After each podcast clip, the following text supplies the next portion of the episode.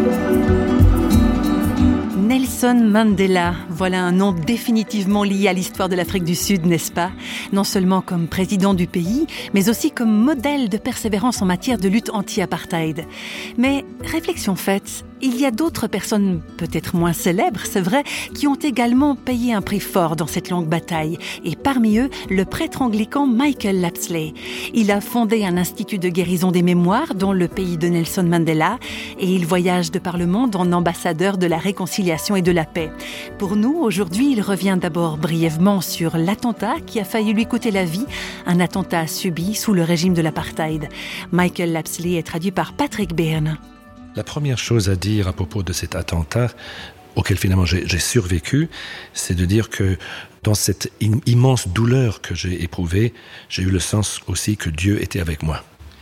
Euh, je savais que l'attentat venait du régime de l'apartheid qui cherchait à me tuer, mais euh, j'avais aussi euh, ce sens d'une certaine victoire d'avoir pu survivre à cet attentat. Avec le passage du temps, j'étais bien sûr toujours conscient du fait que j'avais perdu les, mains, j'avais perdu la vue d'un œil et aussi que mes tympans étaient endommagés. Pendant les premiers mois, je me sentais, j'étais comme un bébé. Je ne pouvais rien faire euh, de moi-même. Euh, mais très vite, il y a eu une avalanche de messages que j'ai reçus, des messages d'amour, de, de soutien à travers le monde.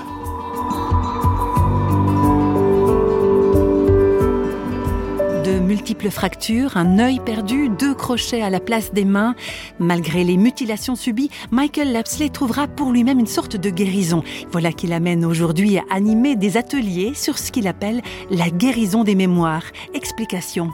La première étape pour la guérison des mémoires, c'est de reconnaître au fond de nous-mêmes, mais aussi que d'autres reconnaissent que ce qui s'est passé dans notre vie nous a infectés, a laissé des toxicités au fond de nous. Le début de ce processus de guérison, c'est une connaissance de ces blessures qui touchent les individus, les communautés, les nations et aussi les relations entre les nations. Et c'est une question de laisser sortir de nous des sentiments empoisonnés, des sentiments de colère, d'amertume qu'on peut comprendre, qui sont justifiés d'une certaine manière, mais dont nous avons besoin de nous débarrasser. La guérison des mémoires, ce n'est pas un cheminement d'oubli du passé, c'est se rappeler ce qui s'est passé et se trouver en paix avec ce qui s'est passé.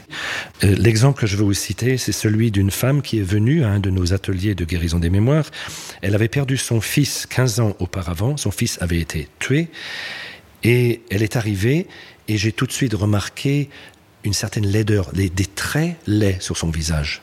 Sa vie s'était arrêtée au moment de la mort de son fils et elle avait le sentiment qu'elle lui devait ça à son fils de maintenir cette colère au fond d'elle. Je lui ai demandé qu'est-ce que votre fils aurait voulu pour vous? Comment votre fils aurait voulu que vous réagissiez? Et peu à peu, elle a laissé reposer ses sentiments.